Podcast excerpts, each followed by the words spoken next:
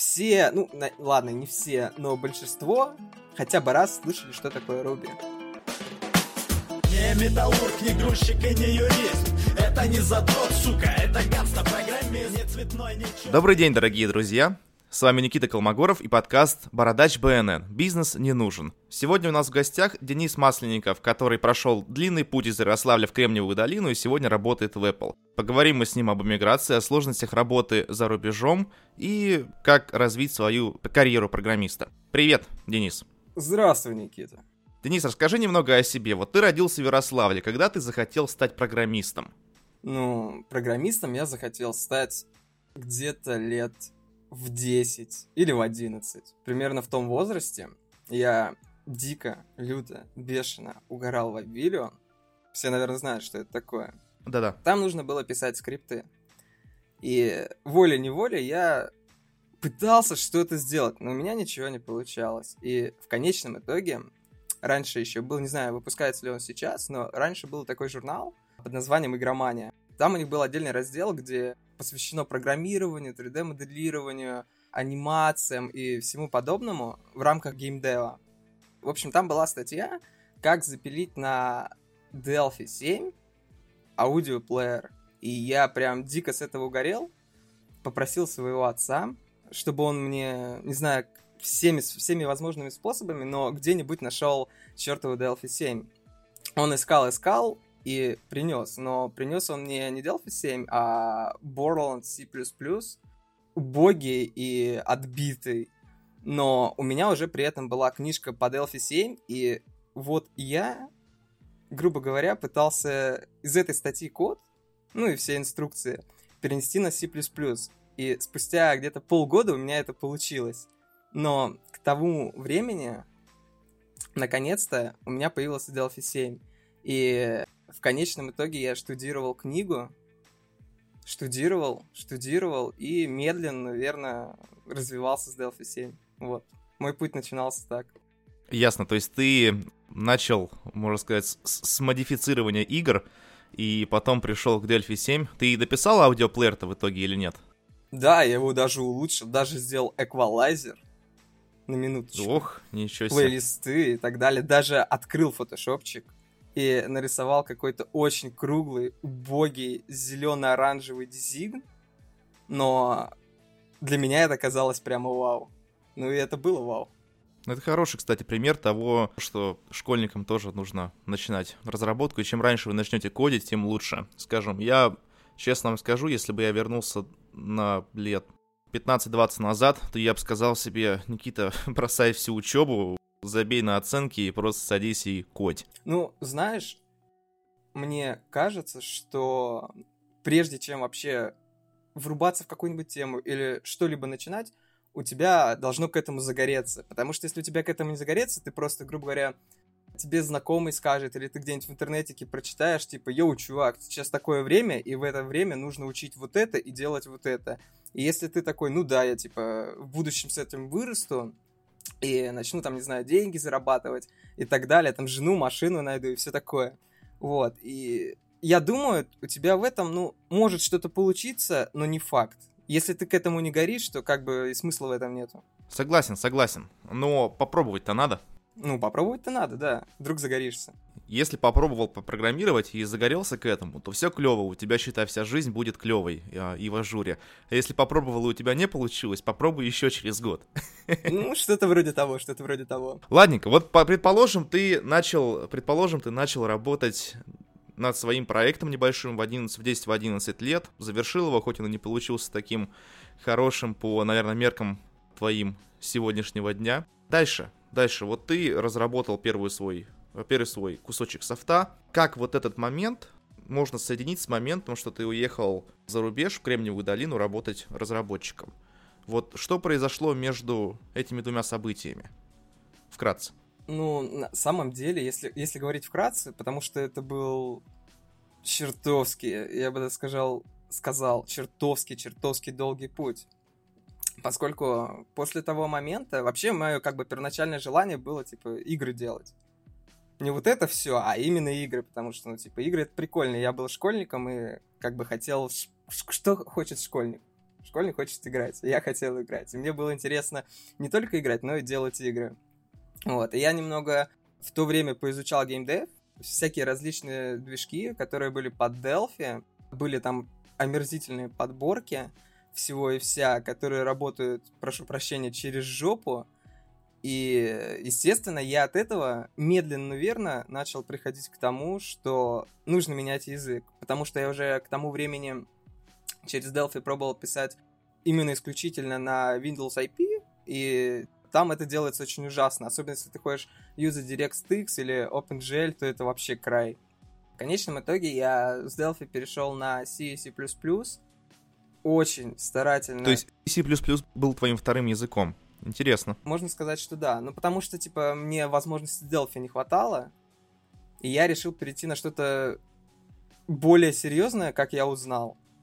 Я года три или четыре, ну, тщательно занимался, тщательно изучал, что-то писал, что-то делал, и по мере этого времени я уже, ну, скажем так, волей-неволей, но начал постигать разные техники, стили программирования, познавать всякие тонкости – и так далее.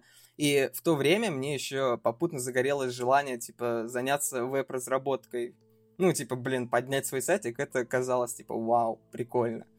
Поэтому я, как не прискорбно это говорить, начал изучать PHP. HTML, CSS, JS и так далее.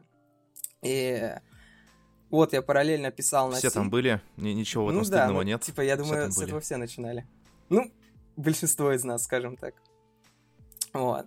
Ну, в общем, медленно и верно я занимался PHP. Еще у нас, типа, мы с чуваками поднимали один сайтец, который был в свое время довольно популярен и имел, ну, по нашим меркам, и имел где-то около 5000 посетителей в сутки. Вот. Было все написано ужасно и криво. Просто ублюдски, я бы даже сказал. Но, типа... Наверное, это было еще в те времена, когда движков особо на PHP не было. А, мы писали... И все писалось мы, ручками. Мы писали все сами. Все сами. Я лично писал свой MVC фреймворк для этого всего. Вот, и, типа, да, мы писали все сами, это было написано по-ублюдски, но более-менее как-то работало, мы еще там потом много фиксили, но в конечном итоге сайт закрыл, закрылся, потому что, ну, нам, типа, надоело, желание к этому пропало. Но это уже были первые деньги, грубо говоря, которые я заработал в интернетике при помощи программирования. Не скажу И сколько тебе было лет тогда? А, ну это уже было лет, наверное, сколько? Ну, где-то лет 15. О, Может, около 16. Вот, Ну, но хорошая тогда в цифра. то время, в то время я уже параллельно всему этому, типа, угорел за хакинг, взлом и все вот это. Типа, стал кулхацкером у мамы. Вот. И, как бы, да, есть некоторые особенности э, в истории моей жизни, которые я сейчас не буду рассказывать. ну это правильно, у нас у всех есть свои небольшие скелетики в шкафу. это тоже дало мне определенный опыт, я бы даже сказал, очень большой опыт за понимание множества различных вещей. Вот. Ну а после я уже поступил в университет. В процессе обучения мне предложили практику, и я работал над букмейтом. Надеюсь, все знают, что это такое. Если нет, то чуваки, ставьте, читайте. Это охеренный сервис. Вот. И проработав там некоторое время, опять же, набравшись опыта и прочего, я ушел оттуда. Ну, потому что мне как бы хватило, мне надоело, и там хоть была очень крутая атмосфера, очень крутые люди, но мне надоело это все, и типа я решил, пойду фрилансить. Вот, ну и попутно учиться. На фрилансе тоже некоторое время, ну, типа, угорал по заказам, по всему этому дерьму, которое приходится ежедневно фрилансерам переживать. И мне в некоторой степени это тоже надоело, но у меня уже при этом сформировался, скажем так, небольшой, но все-таки круг работодателей, которые мне давали работу не только для себя, но и еще как посредники были, соединяли меня с кем-то. И в конечном итоге, исходя из этого всего, у меня основные клиенты были это вот Asus, а, Google и Nike. И так я, наверное, сидел года три с этим всем. Вот. И мой путь в Кремниевую долину начался тогда, когда чуваки из Асуса а, посоветовали меня хэровцам из Apple. И те со мной связались. Угу.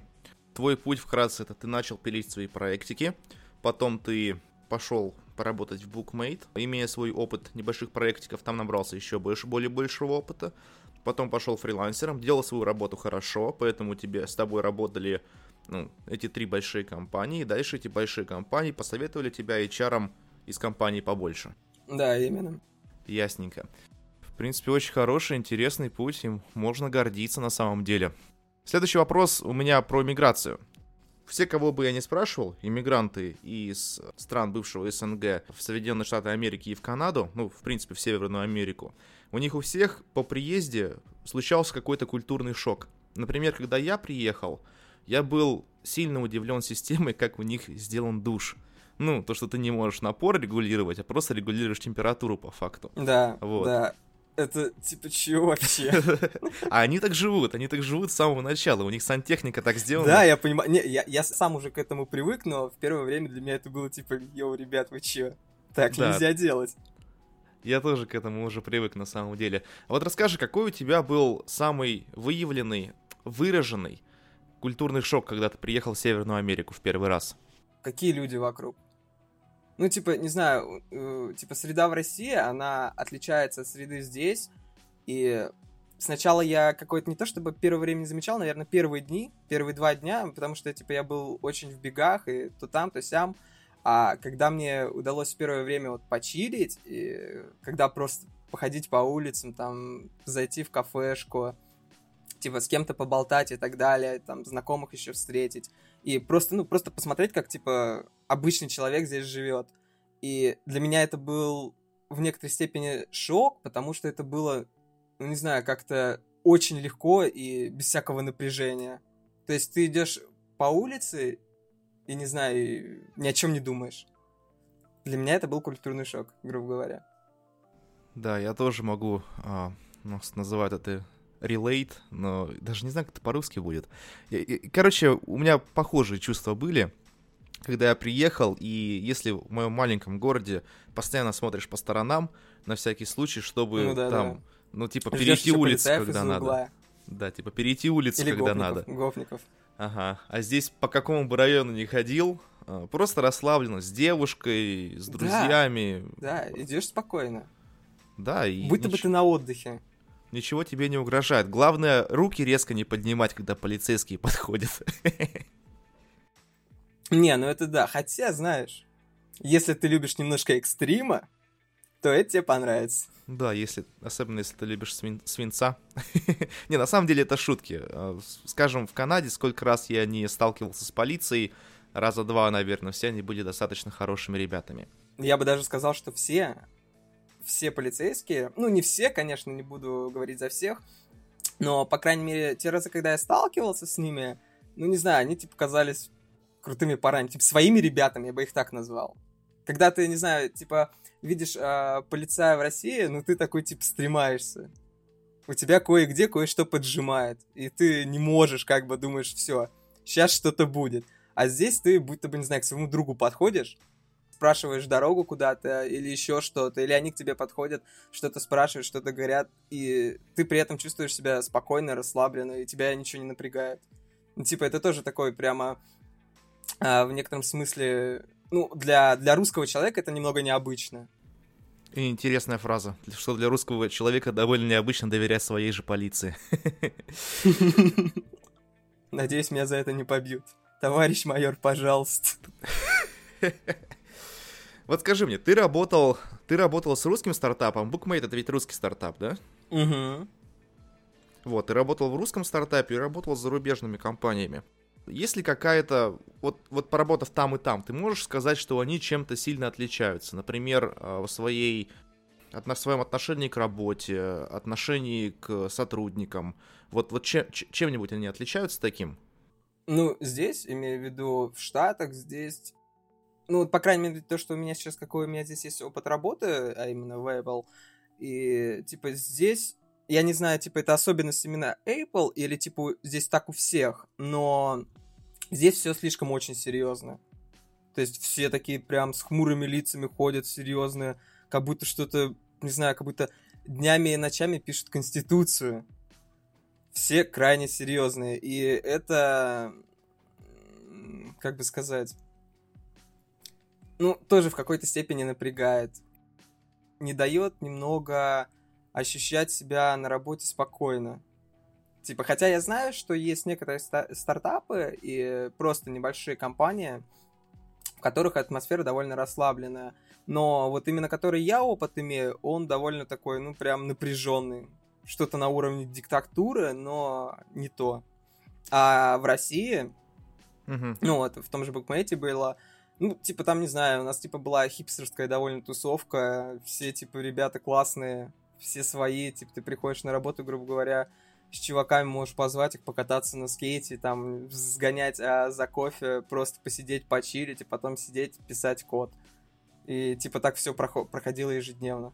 Мгм. Мгм. Ну, типа, в этом есть разница. Но это, скорее всего, не отличие, типа, как у нас это делается, как здесь это делается. Это скорее просто отличие в философии компании, в том, как руководители это ставят и так далее.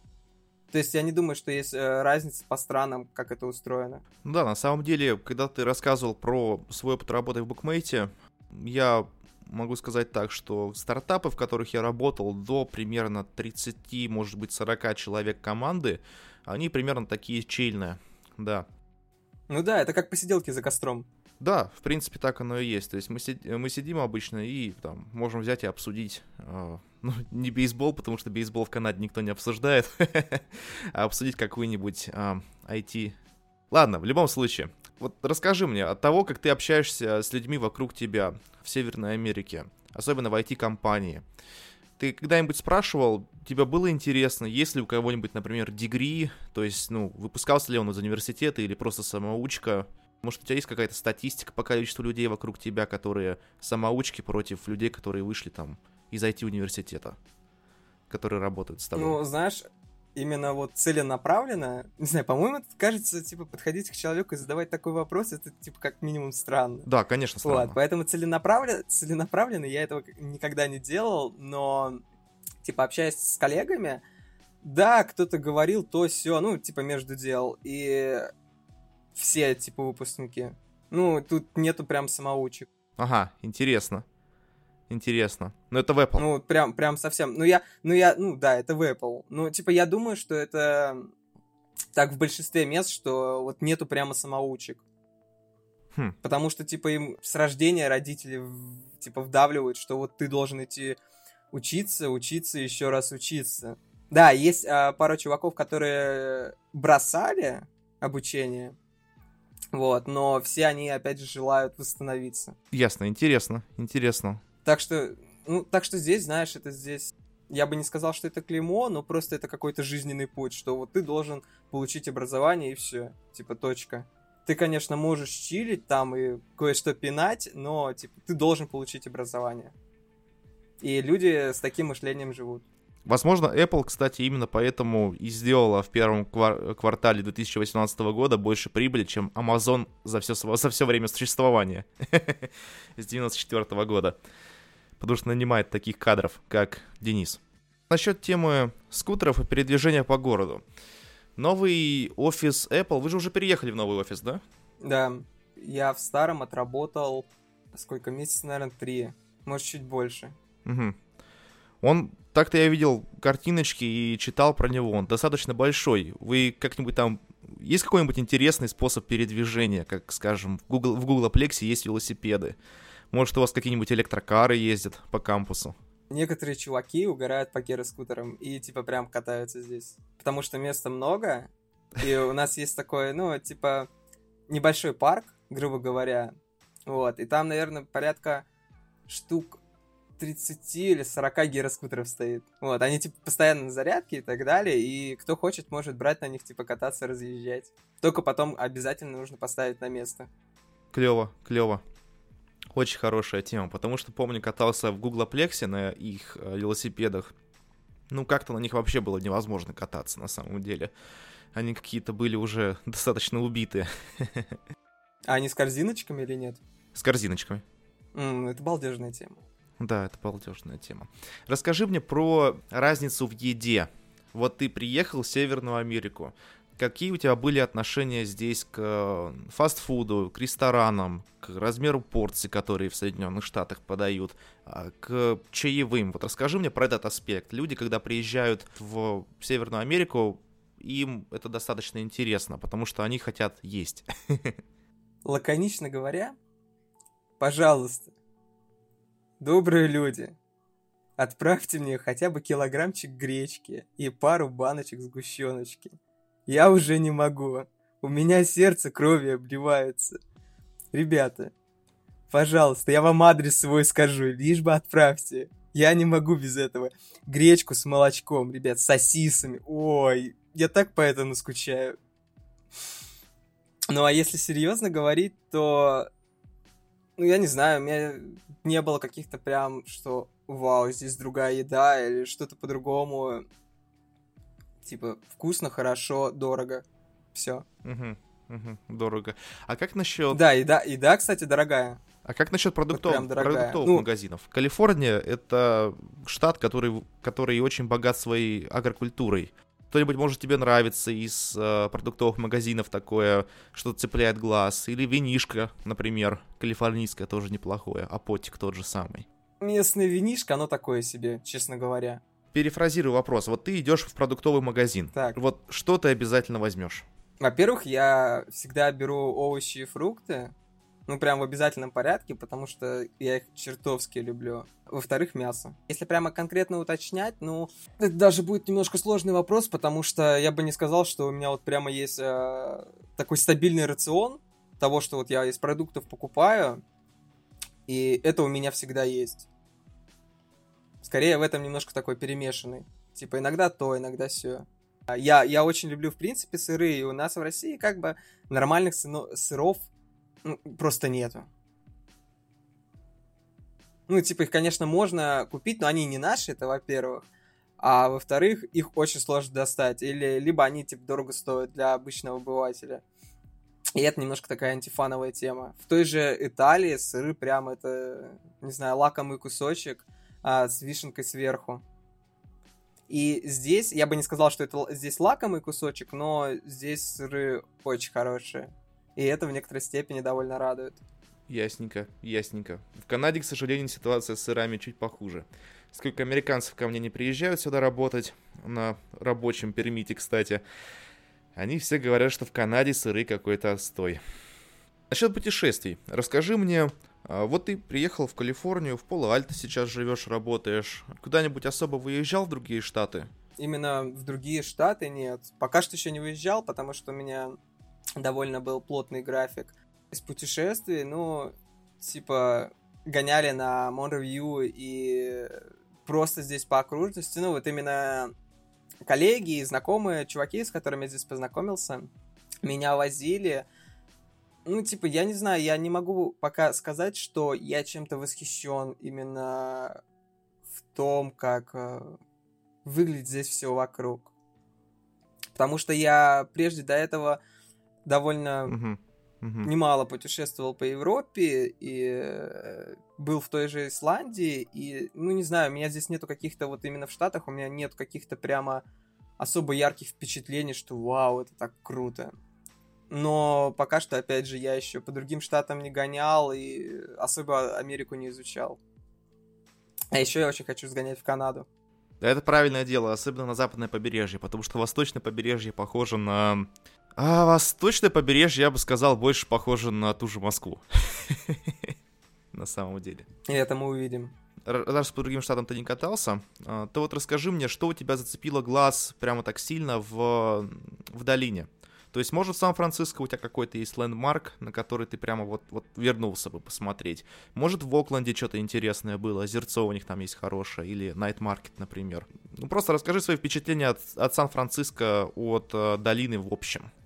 Вот, вот, вот что ты о ней думаешь? Блин, не знаю, я... Мне сложно на это отвечать, потому что ну, у меня нету на это каких-то особых впечатлений. Вот прям серьезно. типа, ну, меня здесь ничего не зацепило пока что. Вот прямо, чтобы вот прям зацепило, чтобы я сказал, да, я хочу вернуться на это место. Типа, ребята, я, типа, идите нахер. Вот я здесь буду неделю, и только неделю, и точка. У меня прямо такого нету. Пока что нету. В будущем, я mm-hmm. надеюсь, это у меня появится, и я найду какие-то особые свои места, а, в рамках которых, не знаю, тем же своим друзьям из той же России буду говорить, типа, если, чуваки, вы сюда приедете, то я вот у вас в это место свожу, и надеюсь, вы так же хереете, как я. Но пока что у меня такого нету. Ясно, очень советую съездить на север, в Портланд, особенно летом.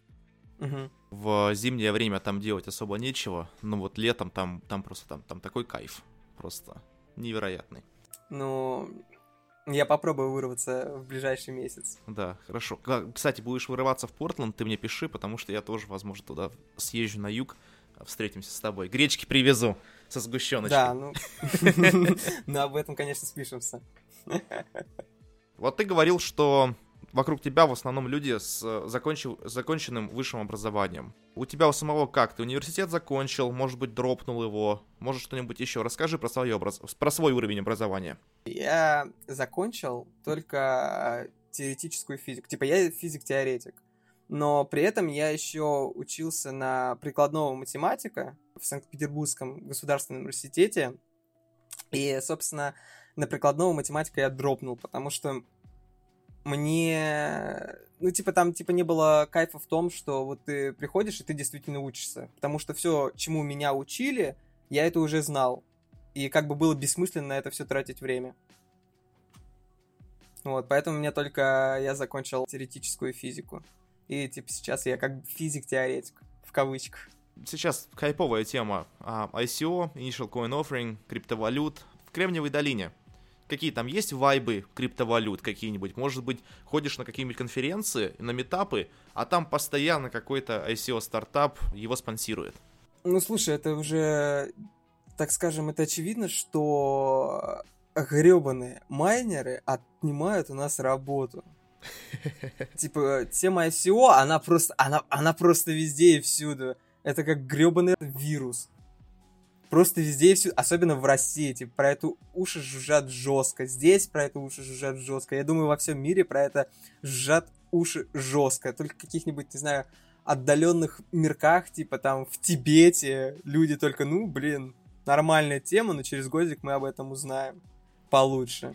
И, через годик будет тибетский ICO. Ну, кстати, возможно, возможно. Я посмотрел на это, я думаю, это будет интересно. Вот, ну да, ну типа ICO, эта тема везде сейчас распространена. Типа каждый второй стартап уже угорает за ICO. Типа, блин, все что угодно придумывают. Типа, не знаю, блокчейн унитазы. Нормальная тема. Расскажи, как знания теоретической физики помогают тебе в сфере программирования? Никак. Перейдем к следующему вопросу. Насколько я знаю, ты достаточно уверенный евангелист языка Crystal. Расскажи, почему?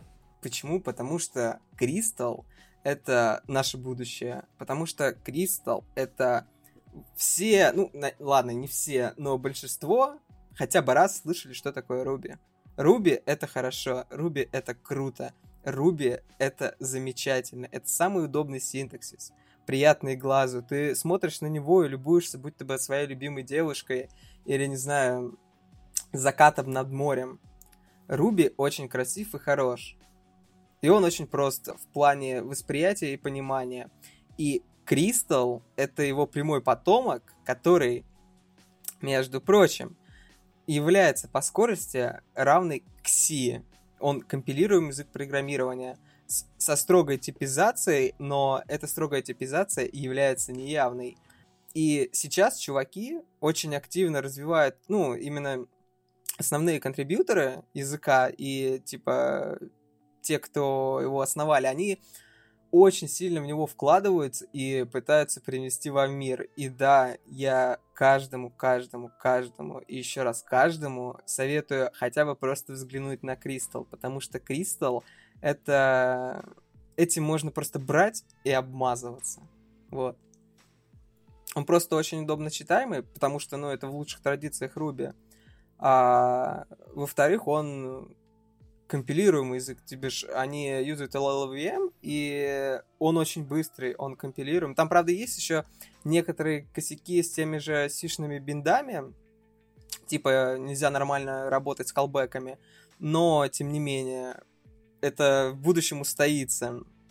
И да, на нем уже есть э, много, много очень крутых фреймворков. Еще я подмечу, что Crystal в некотором степени в плане того, что у нее есть э, в стандартной библиотеке, он ориентируется, ну, как это лично мое мнение, он ориентируется на то, что есть в ноде. То бишь, предложить людям такое же легкое, такое же легкое функционирование, поднимание серверов, а работы с файлами и так далее. Ну и в будущем язык станет многопоточный и с более, насколько я знаю и насколько мне известно, более гибкой системой выделения памяти в реал-тайме, что в конечном итоге как минимум, ну, типа, это, естественно, субъективное мнение, но мне кажется, ставит конкуренцию для того же Раста. Слушай, а вот Crystal, TypeScript развивается Microsoft, Angular, Google, React развивается Facebook. А Crystal это просто open source сообщество или тоже за ним какие-то компании стоят? Насколько я знаю, там несколько человек, основных контрибьюторов, они состоят в каком-то стартапчике, ну, так, косвенно, они не причисляют к себе, ну, а этот стартап не причисляет к себе Crystal, и Crystal их к себе тоже не причисляет в свою очередь. Вот, но это да, это просто энтузиасты, которые решили сделать вот системный язык программирования, который будет не то чтобы похож на Ruby, но максимально близкий к нему, и при этом будет очень быстрый и в целом системный, собственно. А что, например, в Apple говорят про Crystal? Есть ли возможность там, например, были ли случаи, когда, скажем, снизу вверх на менеджмент пушатся какие-то технологии?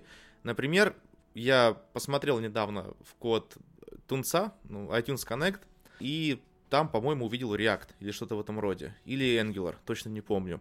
Вот. А, и сейчас iTunes Connect полностью пере, переделывается на новые технологии, насколько я могу судить. Вот, расскажи мне, вот предположим, в Apple у вас стоит задача, менеджмент поставил задачу переделать какой-то ну, веб-сайтик внутренний или для разработчиков, или внешний на новую технологию, чтобы он работал хорошо и быстро. Менеджмент или там главный программист выставляет вам, выдает вам стек технологий, или можно все-таки как-то пропушить свою технологию. Например, вот ты сядешь, когда Кристалл будет более-менее готов к продакшну, вот ты сядешь в кресло конференционное и скажешь, а давайте мы сделаем это на Кристалл. Это вообще вероятно, возможно в Apple? Ну, честно говоря, я бы предложил уже сейчас. Чуваки, вы что думаете?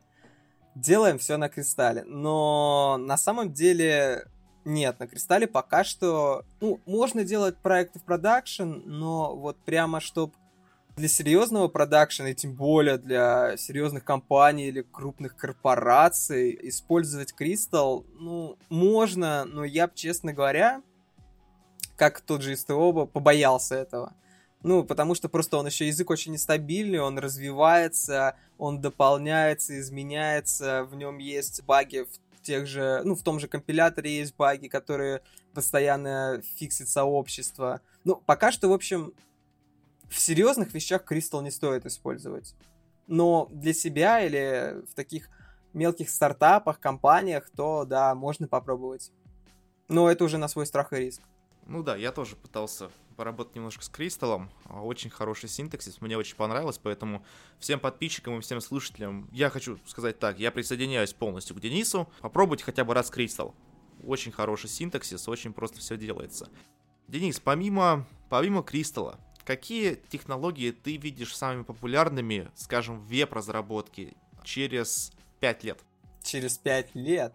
Да, чтобы люди, которые сейчас начинают учить, как делать, писать программы, чтобы они примерно понимали, куда смотреть сейчас. Ну, я думаю, что, во-первых, надо сразу за Progressive Web Application изучать их, понимать, что это и для чего это, потому что это то, что давно уже у всех на слуху, на слуху и в мыслях, сделать типа вебовские, э, вебовские сайты, сделать их приложениями и сделать их приложениями, которые ну, по производительности, конечно, мы не будем говорить, но именно в плане опыта использования не будут уступать нативным приложениям в той или иной операционной системе.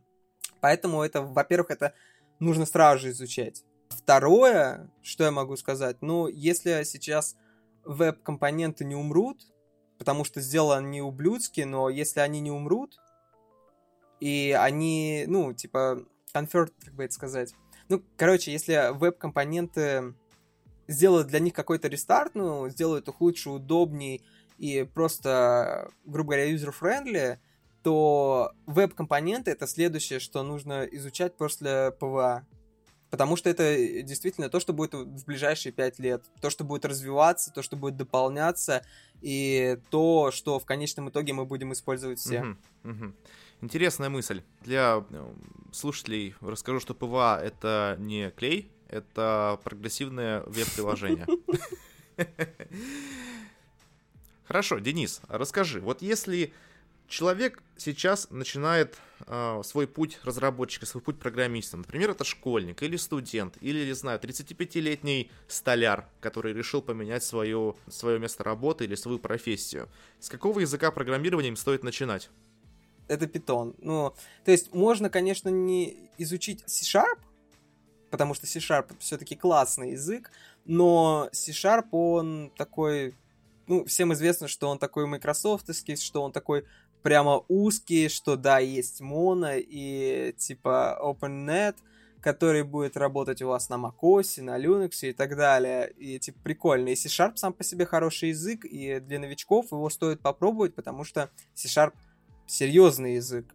Но если откинуть, ну, точнее, если увидеть его недостатки в этой некоторой закрытости, в каком-то своем вакууме, то откидывая C-Sharp, я бы все-таки посоветовал Python, потому что он прост, он довольно логичен, у него есть очень четкая и очень правильная философия, которая говорит о том, что те или иные вещи, их как бы можно сделать по-разному, но у этих вещей есть одна вещь, ну, точнее не вещь, а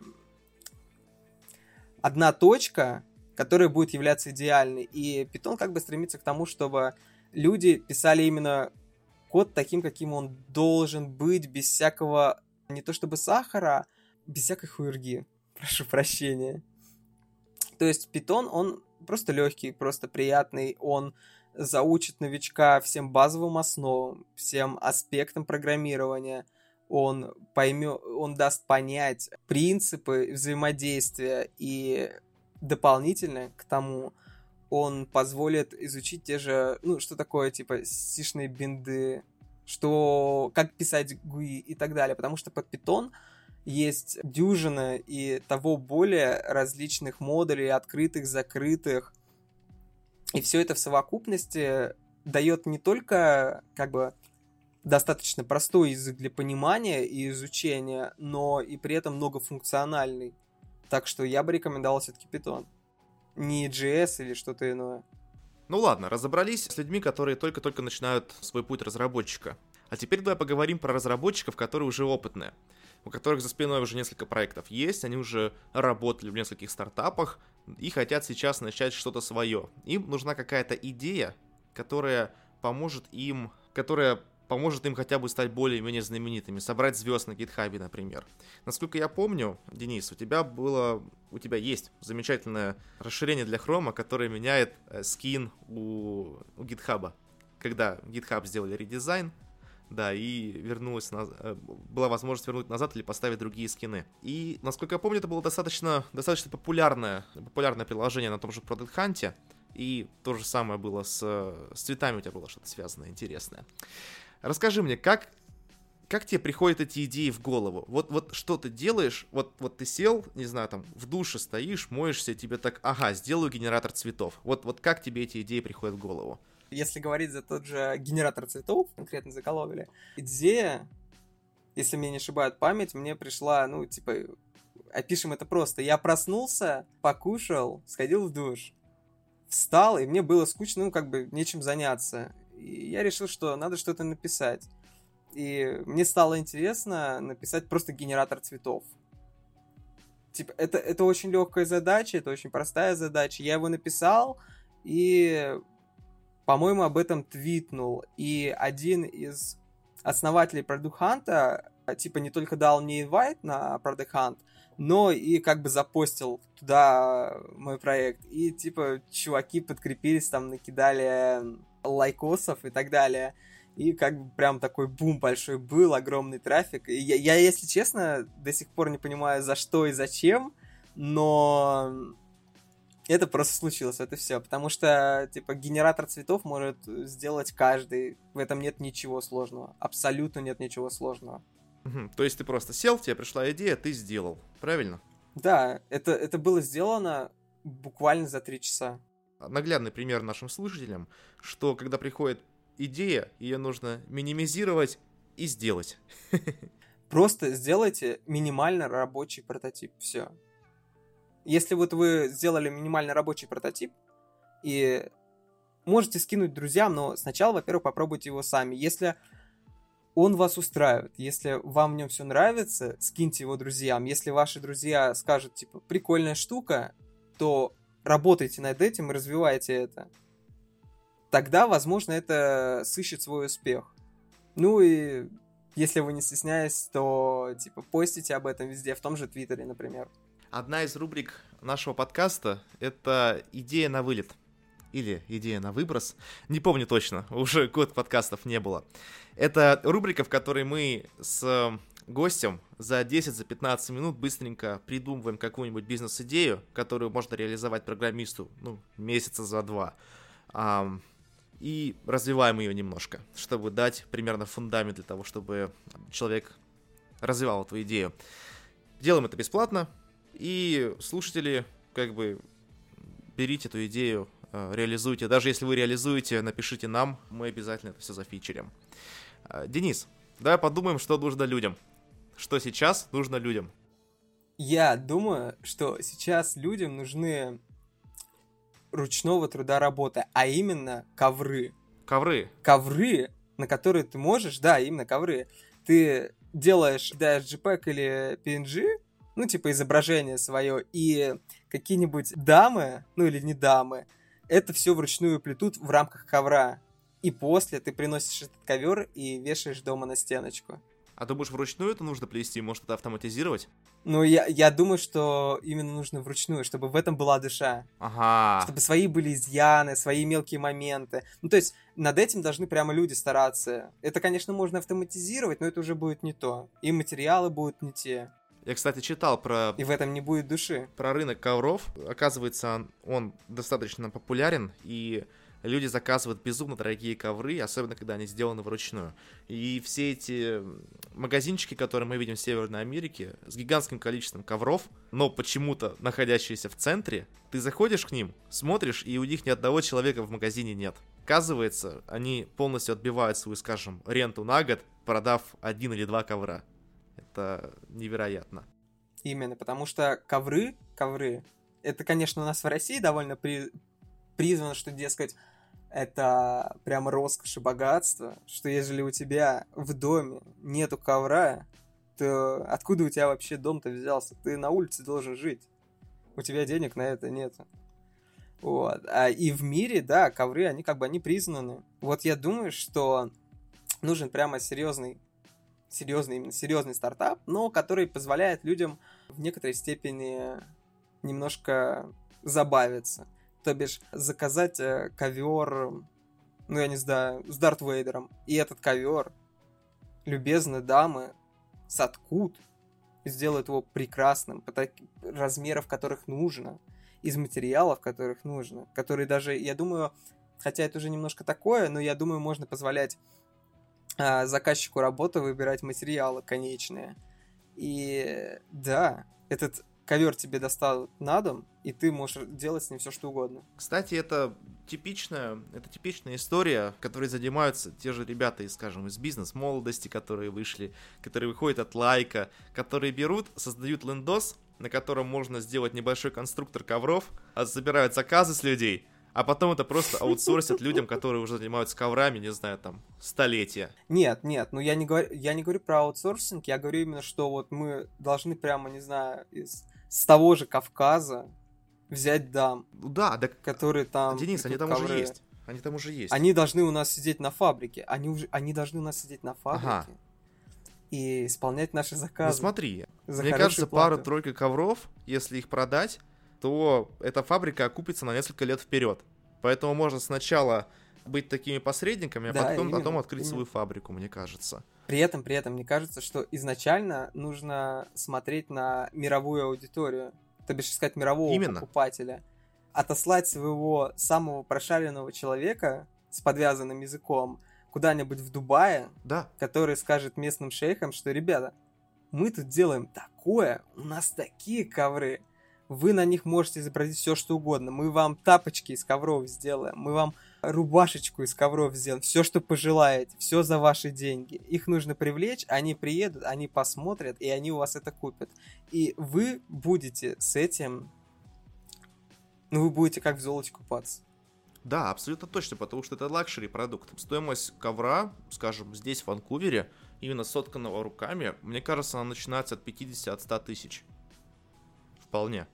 Ну, э, слушай, это смотря какой ковер. Ну да, типа цены прям безумно дорогие. Причем, если это вот прямо авторская работа, особенно если это известная авторская, это как картина. Слушай, так можно даже, а, учитывая этот порядок цен, 50-100 тысяч, можно запросто заказывать дизайны у лампаса покраса. Покрас лампас, или как там его? Ну, можно, можно. У него принципе, да, да, в стоит принципе, тыс- можно. тысяч десять, по-моему. Ну, слушай, насколько я знаешь, Лампас, он, типа, ну, у него очень много, конечно, кто с ним работает, и он такие внушительные монетки с этого получает, но, как мне кажется, он немножко дешевит. Он дешевит, он сильно дешевит. Там не настолько, не настолько Ну, внушительные нет, я бы, монетки. я бы не сказал, что сильно. Нет. Он, он не сильно дешевит, но... Ну так, он дешевит, просто дешевит. Он не сильно дешевит, но именно вот просто дешевит.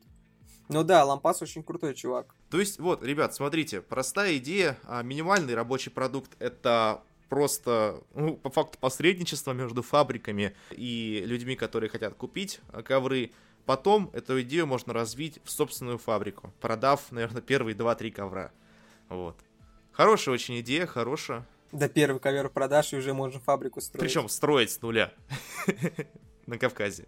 Да, прям с нуля. Ну ты ковер продаешь делаешь фабрику, все. Все в плюсе. Ясно, ясно. Хорошо, закончим тогда подкаст. С нами... А спасибо тебе большое, Денис, что побывал на Бардач БНН. Между этим выпуском и предыдущим был целый год, потому что, Денис, мы ждали тебя, тебя для того, чтобы проинтуриировать. Спасибо большое. Ну, меня сложно дождаться, это да, это да, я подмечу. Но спасибо тебе, что позвал меня. И спасибо Насте Мьюз за участие, специальному гостю Насте Мьюз за участие в нашем подкасте. Ну, я могу сказать, что я ничего не говорила, но а, приходил кот и мяукал постоянно. Ребят, с вами был Бородач БНН, бизнес не нужен, третий выпуск. Подписывайтесь на наш подкаст, подписывайтесь на группу Золото Бородача и просто всем мира. Спасибо.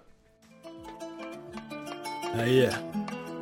А. Я по жизни программист, у меня диплом. Я владею объектно-ориентированным языком. Дом, автобус, офис, офис, автобус, дом. И немного личной жизни на единственном выходном. Клава, мышка, монитор, Аська, мыло и сапер. Кто-то скажет, что в таком режиме